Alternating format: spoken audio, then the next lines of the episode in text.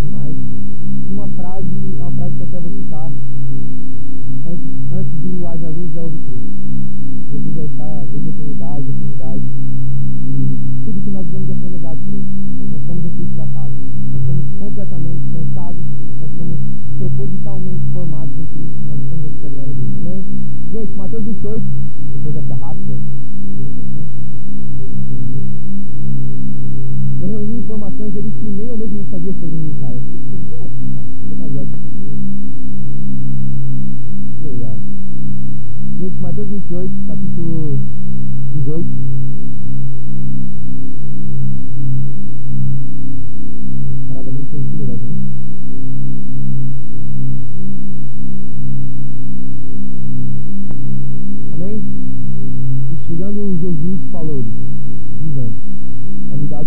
Todo o poder no céu e na terra.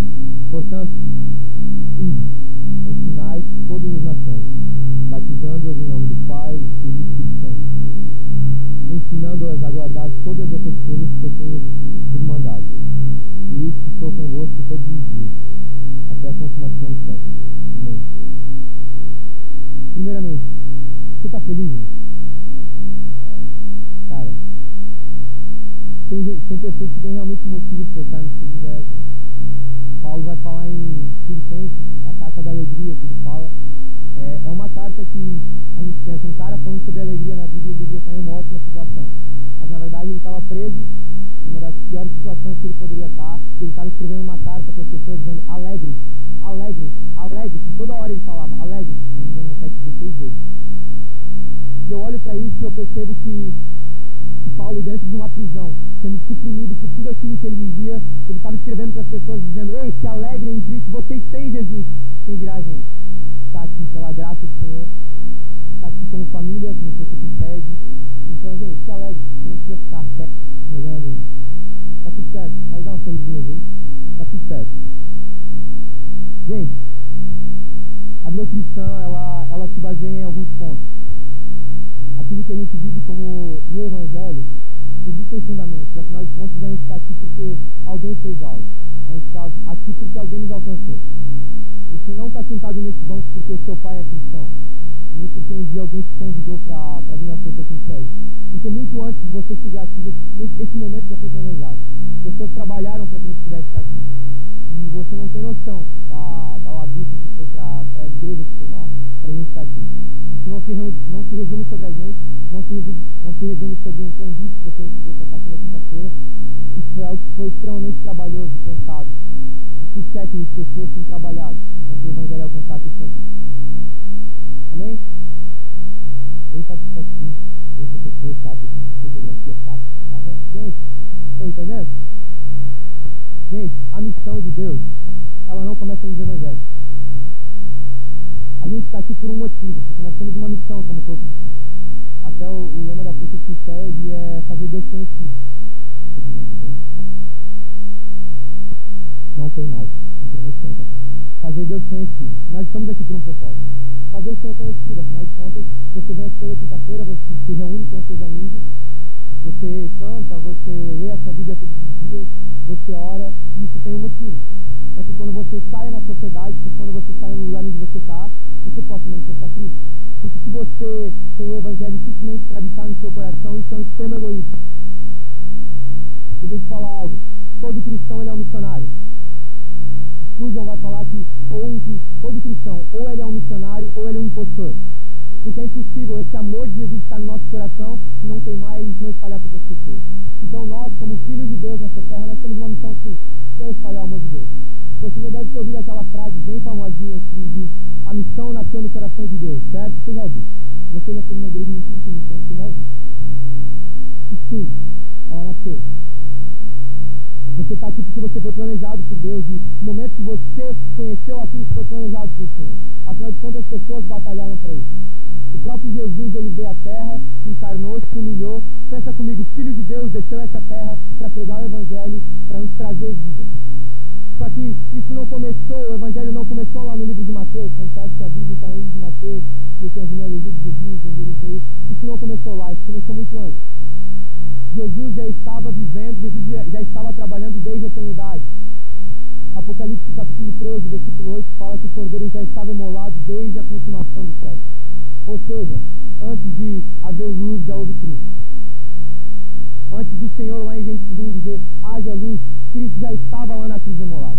Cristo já, já sabia que ia morrer por você. E quando o Senhor ele decidiu criar o homem, ele criou um concílio que a gente chama, ele, ele, o Pai, o Filho e o Espírito Santo, vamos criar passamos o homem. Ou seja, era orquestrado, Jesus não perdeu, Deus não perdeu o controle em nenhum momento. Quando ele disse passamos o homem, já estava definido, só que, filho, Jesus, sabe que você vai ter que morrer por ele para salvar o pecado dele. Então já estava, desde o princípio, já estava tudo certo. Jesus já sabia que ele ia morrer na cruz. Jesus já sabia que ele ia nascer, ia viver nessa terra, ia viver de forma digna ia morrer numa cruz. Isso começou lá em Gênesis, muito antes, desde a eternidade. Cristo já sabia que ele ia morrer por mim e por você. Depois disso, nós pegamos o livro de Gênesis e nós encontramos o Senhor fazendo um, um concerto com, com Adão, Adão pensando. Depois, Noé é um cara que é levantado para continuar a geração na terra. Depois, nós encontramos Deus chamando um homem, chamado Abraão. Esse cara é muito importante, porque ele é conhecido como patriarca, alguém que é, deu origem à genealogia de Jesus. Ele é como se fosse o primeiro pai de Jesus lá atrás. Ele teve um filho, e esse filho dele teve outro, e assim foi. Os patriarcas, Abraão, Isaac e Jacó, tiveram seus filhos, formaram uma nação chamada Israel, que é onde Jesus nasceu, que é um, um contexto onde Jesus nasceu, lá na Palestina, bem aleatório, né? Morado Jesus em outro lugar, mas ele mandou estrategicamente lá. E nasceu lá na Palestina, depois de Abraão, Isaac e Jacó, se formou todo o povo dos hebreus, depois eles foram para o Egito como escravos, depois Deus levantou um homem chamado Moisés, depois disso eles foram para uma terra, depois Deus levantou um homem chamado Josué para guiar eles e governar eles. Depois de Josué, Deus levantou, um, não levantou rei ainda, mas ele levantou juízes, homens que cuidavam o povo, coordenavam o povo especificamente, está lá no livro de juízes. Depois disso, é, o povo pediu um rei, e o profeta Samuel, que foi o último, último juiz, ele ungiu um rei chamado Saul. Depois de Saul veio o rei Davi, e vocês já ouviram falar que Jesus é o filho de Davi? Já ouviram falar disso, né? Quando eu era pequeno, eu sempre me confundia, porque eu sempre achava que Davi era Deus. Porque eu ouvia lá na igreja, Jesus, filho de Davi. Eu pensava, pô, mas Jesus é filho de Deus. Então Davi só pode ser Deus, né? Só que, não, isso é algo muito mais profundo.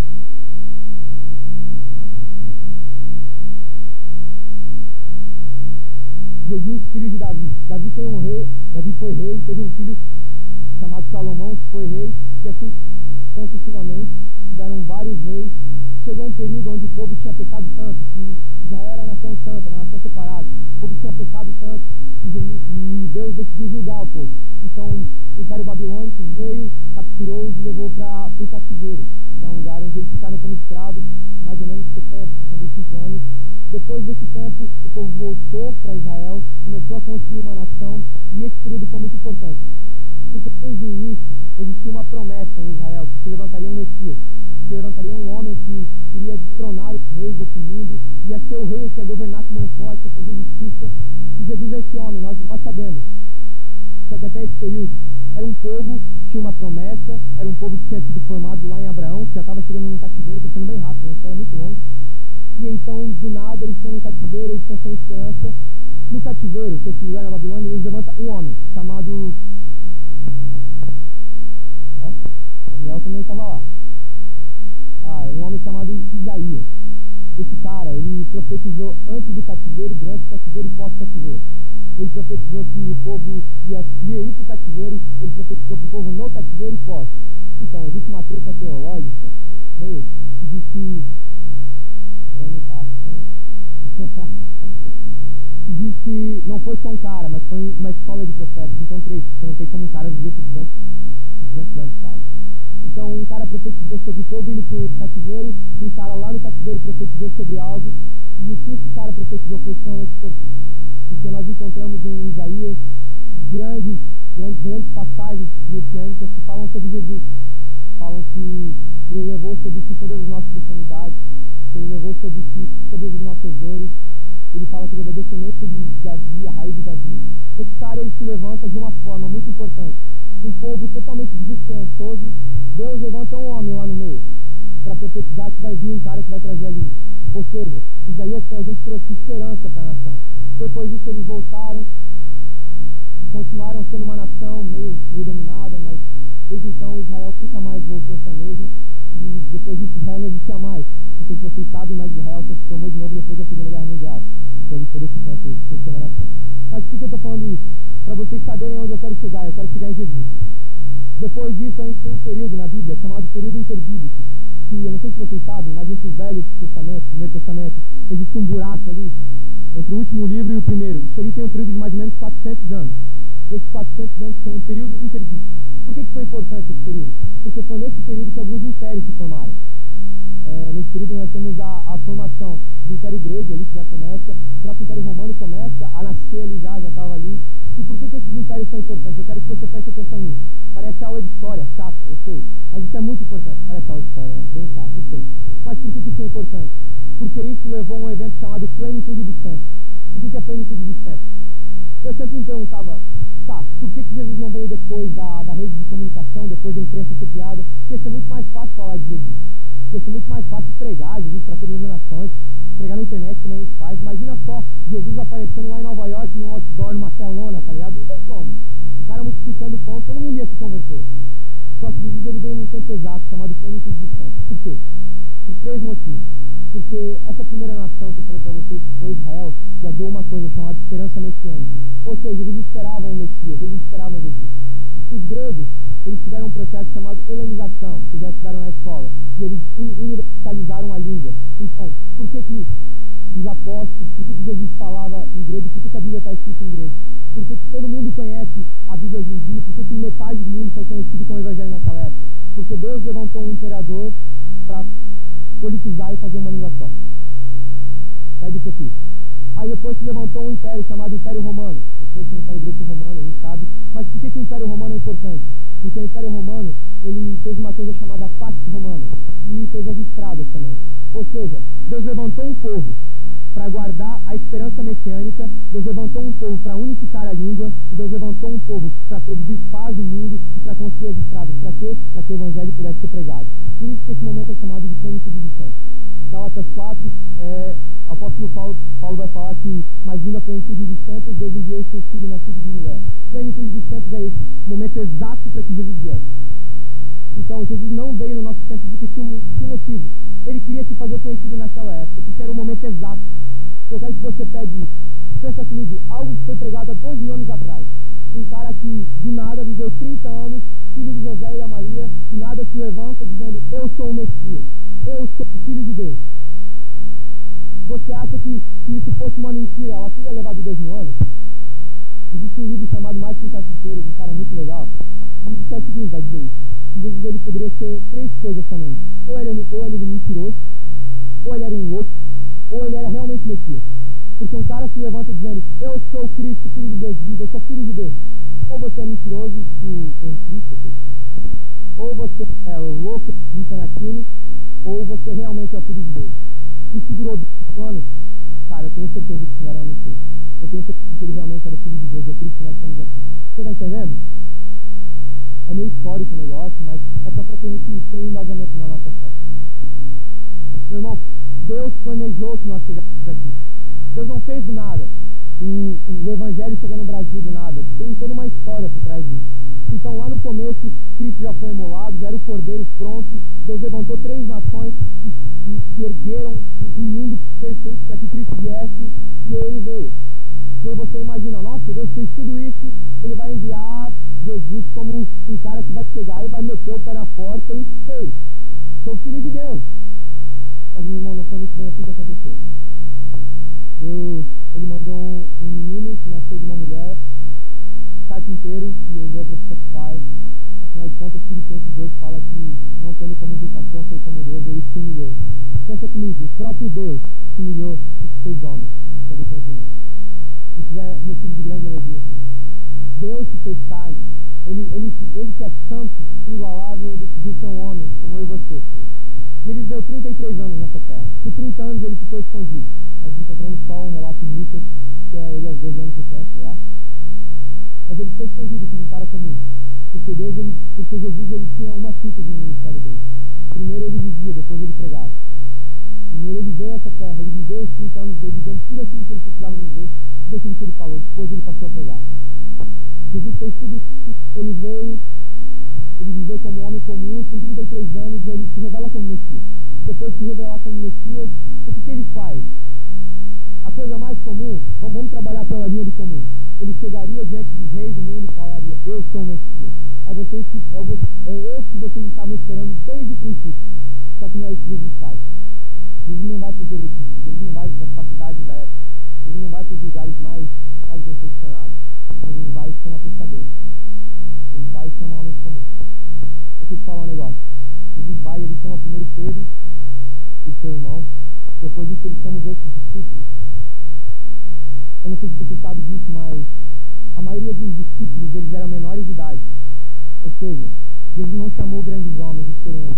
Jesus chamou meninos como eu e você para pregar o evangelho, para andar de frente. Isso já mostra que Jesus, além de se abaixar do alto céu, ele veio até pessoas como nós, se abaixou olhando nossos olhos e falou que contava com Ele viveu esses três anos e meio na terra, fazendo muita coisa. Muita coisa, milagres, e ressuscitando morto, multiplicando pão, cara. Já, pô, sai de vida, não é demais. Multiplicando pão, fazendo muita coisa, que eu bati no telefone. Mas ele não veio para isso. Ele veio para anunciar o reino de Deus e a mensagem dele era: é chegado o reino de Deus. Ele chamou esses adolescentes, esse cara chamado Pedro, esses discípulos, e então começou a ensinar esses caras a fazer um processo chamado processo de discipulado. Que é aquele livro de Von Hoffman, que mais. Ele começou a discipular essas pessoas. Começou a discipular, ensinar, ensinar, é desse jeito, desse jeito. Então chegou um dia que ele chegou para os discípulos, eles estavam numa mesa, e ele falou, onde vocês vão me sair e eu vou morrer para pagar os pecados do mundo. Eu vou ter que ir para o Pai. E esses discípulos falaram, não, Jesus, não é a hora ainda. E ele, eu vou para o Pai. Por que, que isso é tão escandaloso? Porque na época, deixa eu lembrar um negócio. Na época, Israel estava sendo julgado por um império. Um império que dominava eles e massacrava eles, que era o Império Romano. Então o que, que eles esperavam? Eles esperavam um Messias político. Alguém que ia chegar, meter o pé na porta, tirar César, que era o imperador de Roma lá, e agora eu mando nisso. Só que não foi o que aconteceu. Ele veio humilde, completamente diferente do que eles esperavam. Então eles pensaram, não pode ser citado. Só que ele tinha uma promessa de ser ressuscitado. Ele ia morrer e ia ressuscitar. Então passou o tempo, Jesus foi, foi para a cruz, morreu por mim, por você, para aqueles discípulos. Depois de tudo isso, ele ressuscitou três dias depois, aleluia, ele cantou porque ele vive na frente dele. Depois de tudo isso, ele aparece para esses mesmos discípulos. E ele fala tudo isso que nós lemos aqui em Mateus 28. Agora vão e preguem. Ou seja, um plano de eternidade que foi construído desde lá do princípio do mundo, chegou a homens comuns, lá na Palestina um dia. E esses caras foram delegados para pregar. E olha só que coincidência. Isso que Jesus mandou chegou até a gente. E essa ordem continua. Ou seja, nós também devemos pregar. Você está pegando o que eu estou falando aqui? Amém? Pessoas foram comissionadas para pregar o Evangelho e esse Evangelho chegou até a gente. Nós também temos uma ordem, que é pregar o Evangelho. Afinal de contas, a palavra ela também é para gente. Jesus ele viveu tudo isso, ele fez tudo isso e era com um propósito: que o Evangelho chegasse a nós. Afinal de contas, depois que Jesus vai para os céus, a igreja continua. Nós encontramos lá em Atos os primeiros relatos, Atos 1, ali, é, os primeiros relatos, Atos 2, Pentecostes, Atos 3, Pedro pregando lá e os caras levantando, levanta e anda, não tem ouro nem prata, eu tenho dom, levanta e anda.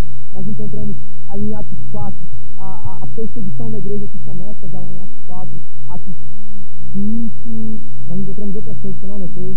A igreja começa a agir na sociedade em Atos 6, quando são levantados os diáconos. Em Atos 7, nós temos um, um evento muito marcante na igreja. A primeira pessoa morre pela causa do evangelho.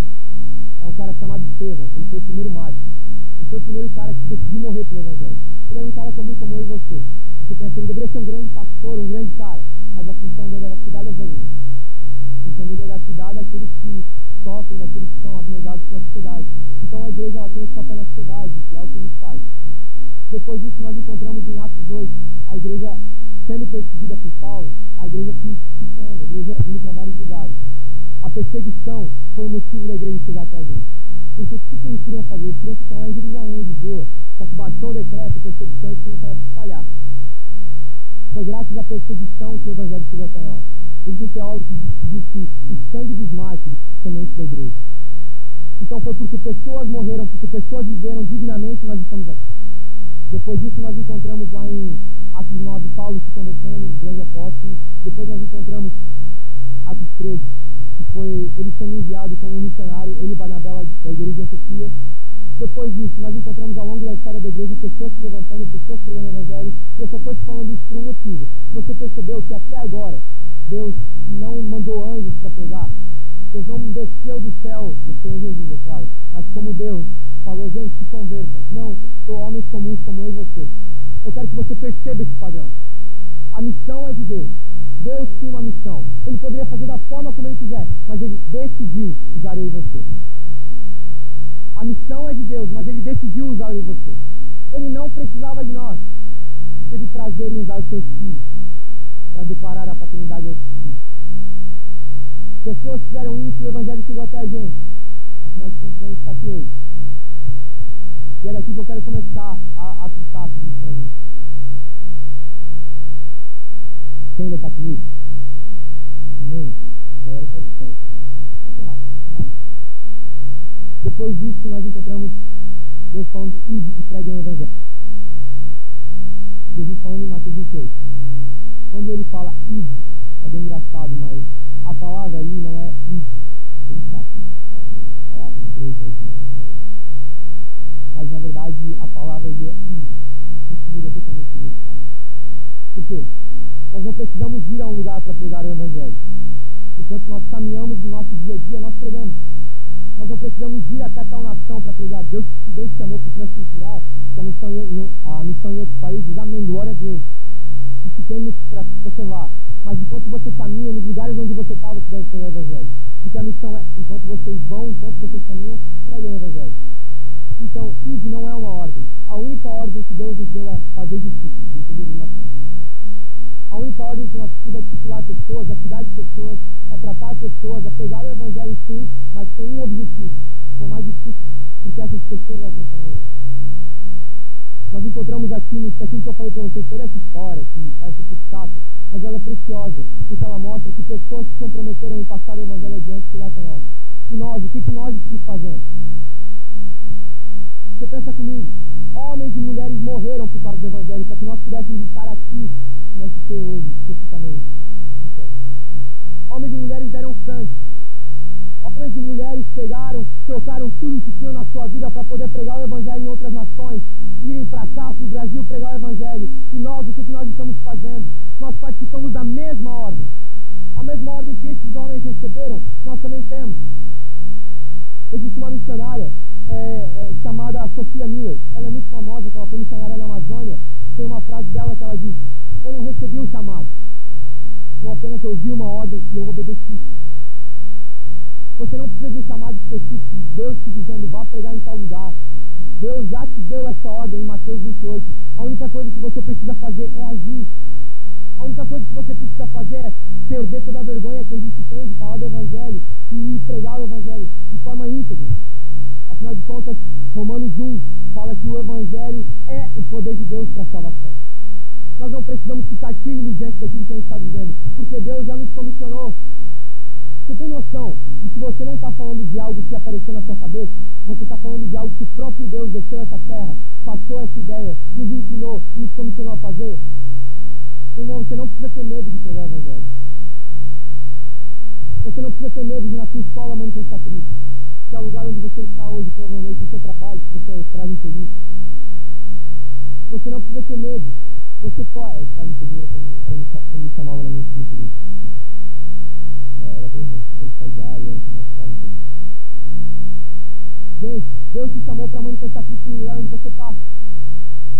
Pode parecer bem óbvio, mas é no lugar onde você está que você vai pregar o Evangelho. O chamado de Deus ele não é geográfico, nós não precisamos ir a tal lugar para pregar. O chamado de Deus é funcional. Então, onde eu estou, eu estou pregando. E aí, eu quero te fazer um questionamento. Por que, que você não tem pregado o Evangelho? Por que, que nós não temos pregado o Evangelho?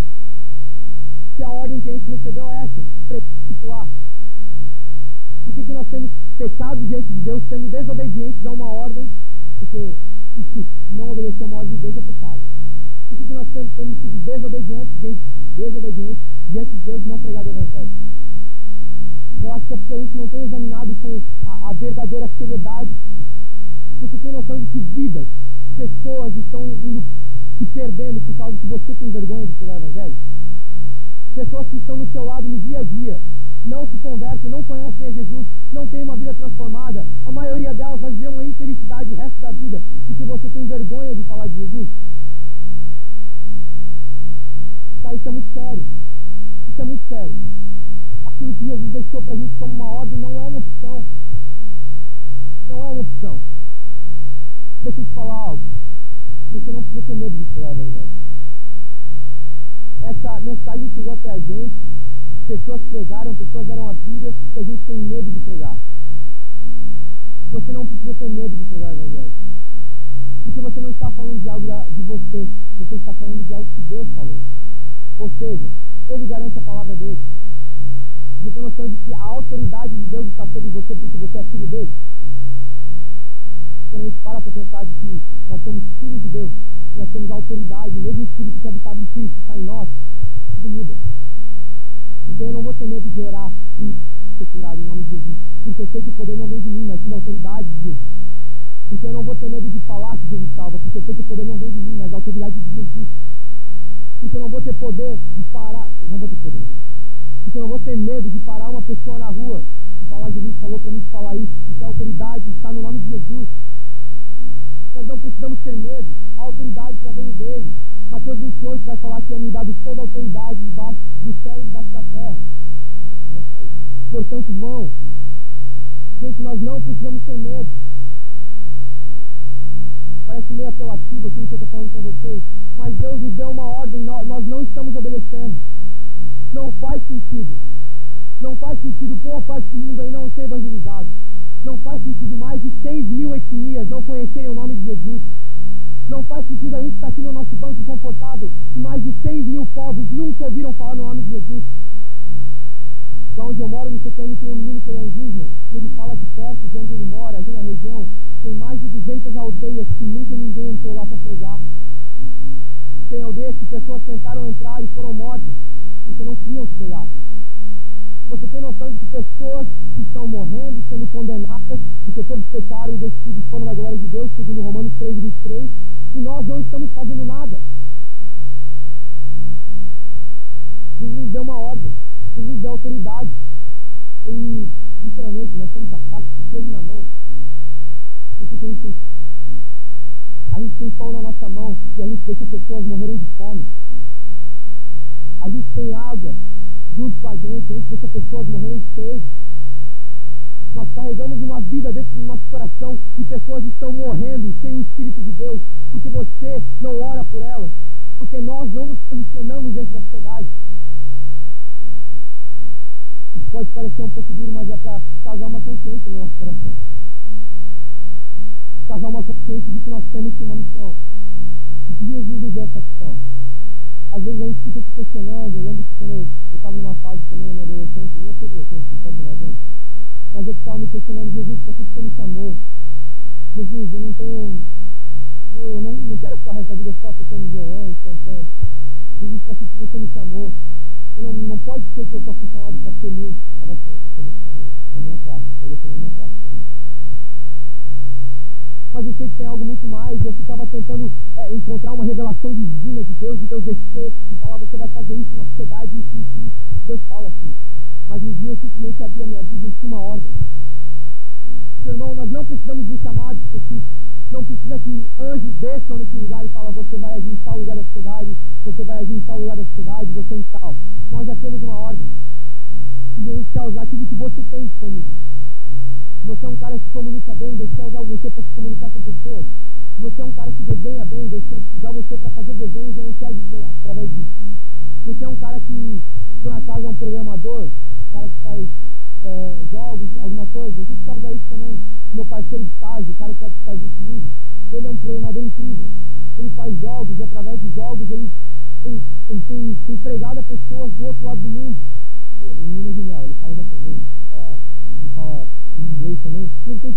pessoas do outro lado do mundo que não chegam ao evangelho através dos jogos. Então, cara, Deus te deu algo incrível na sua mão e você precisa usar isso. Se você, por um acaso, sei lá, você gosta de fazer batalha de rap, coisa mais olhar para aqui agora. Se você quer usar isso também. Se você joga muito, quer ser um jogador de futebol, se você quer usar isso também. Eu tenho um amigo meu que é missionário e ele tem um projeto com de futebol lá no, lá no Amapá. Ele jogou em, alguns times ele é jogador também. Cara, pensa num cara que é um evangelista que tem ganhado pessoas para Jesus de forma absurda. Por quê? Porque ele está dentro dos vestiários pregando o evangelho. Ou seja, Jesus te chamou para manifestar Cristo onde você está. Você está na sua escola, mete o louco e abre uma célula lá, cara.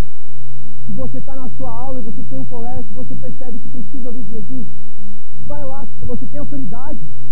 Jesus já te comissionou, você não precisa ter medo. Mas é um apelo quase que eu faço, que a Bíblia nos faz. Pregue o Evangelho. Você não precisa ter. Você precisa ter. Segundo a Timóteo, Paulo vai falar a Timóteo, 2 Timóteo capítulo 1, 7, se não me engano, vai falar, porque Deus não nos deu o espírito de temor, mas sim de moderação, o espírito de ousadia. Nós não precisamos ter medo. Nós não precisamos ter medo. Nós precisamos pregar o Evangelho. Pregar o Evangelho parece repetitivo, pregar o Evangelho onde você está, você percebe que existe transformação. E fica tranquilo porque você vai ser sim confrontado. Porque você vai ser sim, é, portas vão se fechar na sua cara. Se um dia você sair para fazer evangelismo nas ruas, pessoas vão negar a oração, pessoas vão negar te ouvir. Porque isso é normal. Lá em Atos, cristãos foram mortos. Pessoas não negaram a Jesus quando estavam para morrer. Existe um homem chamado Policarpo de Esmina. Ele foi discípulo de João, ele foi pastor da igreja de Esmina. É, depois, ali, Babilônia 100, Cristo. Ele é um cara que viveu 80, se não me engano, 86 anos. E Roma começou a perseguir ele de forma ferrenha. E um dia ele se entregou. E eles fizeram uma proposta para ele: ou você larga Jesus e vive, ou você vai ser morto na fogueira. Então ele fala uma frase icônica. Por 80 anos, Deus tem sido fiel a mim. Por que eu ia rejeitar o meu Deus agora? Gente, Deus tem sido bom com a gente. O Senhor tem sido gracioso com o nosso coração. Ele nos deu vida, Ele nos deu Espírito Santo, Ele nos deu força. Por que é que nós não temos feito a nossa missão? Por que é que nós não temos agido nessa terra? Jesus te deu algo, quero te dar um minutinho aí rapidão e para e pensa, o que é que Jesus te deu que pode alcançar pessoas? Para e pensa rapidão aí.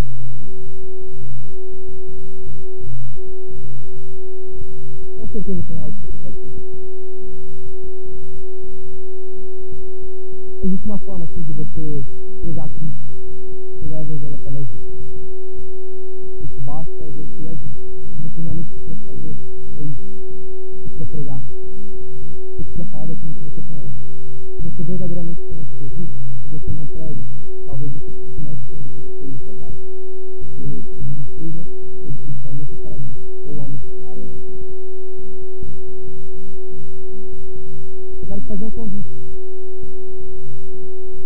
convite a sair desse lugar hoje meio doido. Meio, meio loucão, sabe? Sabe aquele evangelista louco que sai na rua pregando o evangelho para todo mundo? É de pessoas assim que Deus precisa. É de pessoas assim que Deus tem chamado. É de pessoas assim que Deus tem comissionado nessa terra. E foi para isso que Deus te chamou. Deus não te chamou para vir toda quinta-feira que não fosse assim, servir em algum ministério somente, estar lá na sua empresa, estar lá na sua escola, e ninguém nem saber que você é cristão. Deus verdadeiramente te chamou para pregar o Evangelho, para dizer isso com intensidade. Essa pregação ela é muito mais sobre responsabilidade do que o que poderá ser algo. É para se lembrar que nós temos uma responsabilidade, nós temos algo que depende de nós. Gerações passadas fizeram, de contas nós estamos aqui. O que nós temos feito? O Evangelho. Será que daqui 30 anos pessoas ainda pessoas ainda vão ansiar por Jesus porque nós estamos nessa terra? Será que daqui 30 anos as pessoas não vão Jesus? E vão ser respeitos? Quero convidar todas as pessoas.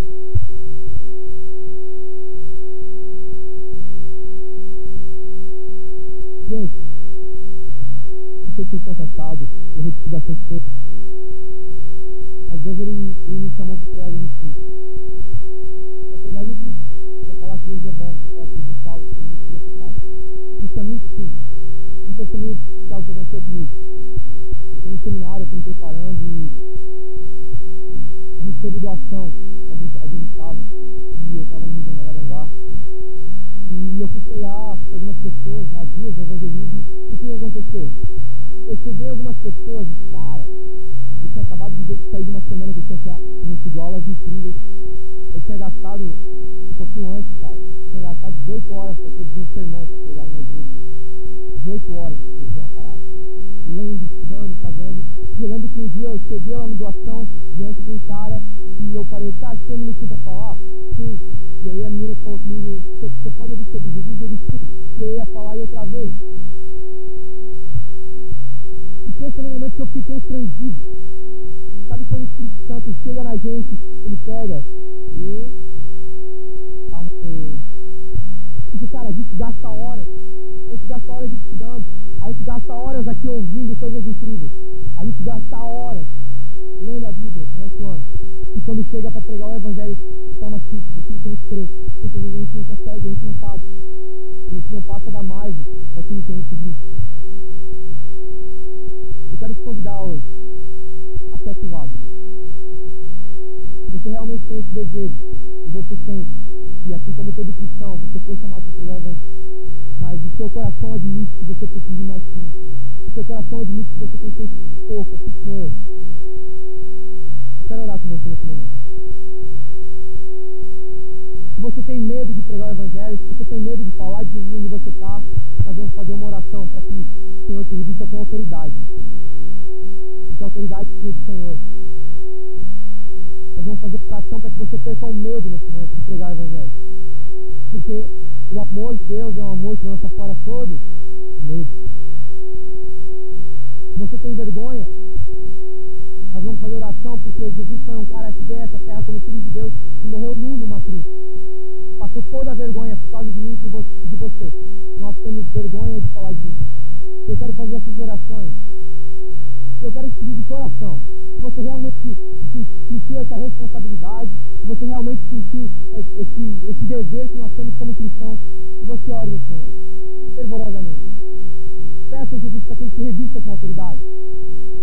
Porque já está tudo disponível. Você tem autoridade para sair desse lugar, orar por enfermos, eles vão ser curados em nome de Jesus. Você tem autoridade para sair daqui, orar por pessoas, que elas vão conhecer a Cristo por causa da sua oração, por causa da sua vida, por causa da sua pregação. Você tem autoridade para viver uma vida digna na sua escola e pessoas chegarem para você e falar, sem você nem ter pregado, e falar, cara, você conhece Jesus porque você vive de escola. Se você realmente quer ser empoderado por isso, se você realmente quer receber isso, essa autoridade, eu quero te convidar para orar nesse momento. Feche seus olhos comigo. Entregue o seu coração nesse momento. Senhor Jesus, nós queremos orar nesse momento, Pai. Nós queremos clamar com o nosso coração, nós queremos clamar com toda a nossa alma. Nós queremos isso que vem de ti, Jesus, que é essa autoridade que nos reveste. Que essa autoridade que arranca todo medo do nosso coração. Que essa autoridade que arranca toda a vergonha do nosso coração. Jesus, nós sabemos que você morreu naquela cruz para nos salvar. Você nos limpou, você nos purificou, você nos encheu do seu espírito. Você já nos deu todo o necessário. E eu oro nesse momento, Senhor, para que você nos empodere. Para que, Senhor Jesus, nós venhamos ser daqui mais e mais apaixonados por você. Mais e mais apaixonados pela sua palavra. Mais e mais apaixonados pelo seu Espírito. Mais e mais apaixonados, dispostos a nos trancarmos no quarto e sairmos para essa terra, Pai, para manifestar Cristo, para pegar o Evangelho. Jesus, eu oro para que você empodere pessoas essa noite. Para saírem nesse lugar e orarem por pessoas. Para saírem nesse lugar, Pai, e orarem por enfermos, Jesus, que eles sejam curados na autoridade do nome de Jesus. Orar por pessoas no nome de Jesus e que eles vivam, Pai, de verdade, uma vida em Ti, Jesus. Orar por pessoas e que eles deixem a vida triste miserável que eles têm e vivam plenamente em Ti. Jesus, eu oro para que essa responsabilidade não venha ser mero juízo sobre, sobre nós, mas para que seja totalmente, Jesus, uma mudança de vida. Para que essa responsabilidade que nós recebemos venha a ser assumida não simplesmente ouvida. Para que essa responsabilidade de pregar o Evangelho venha a ser vivida por nós de forma integral e não de forma parcial. Nós queremos nos entregar por inteiro, Jesus. Por inteiro, Jesus. Por inteiro. Amém.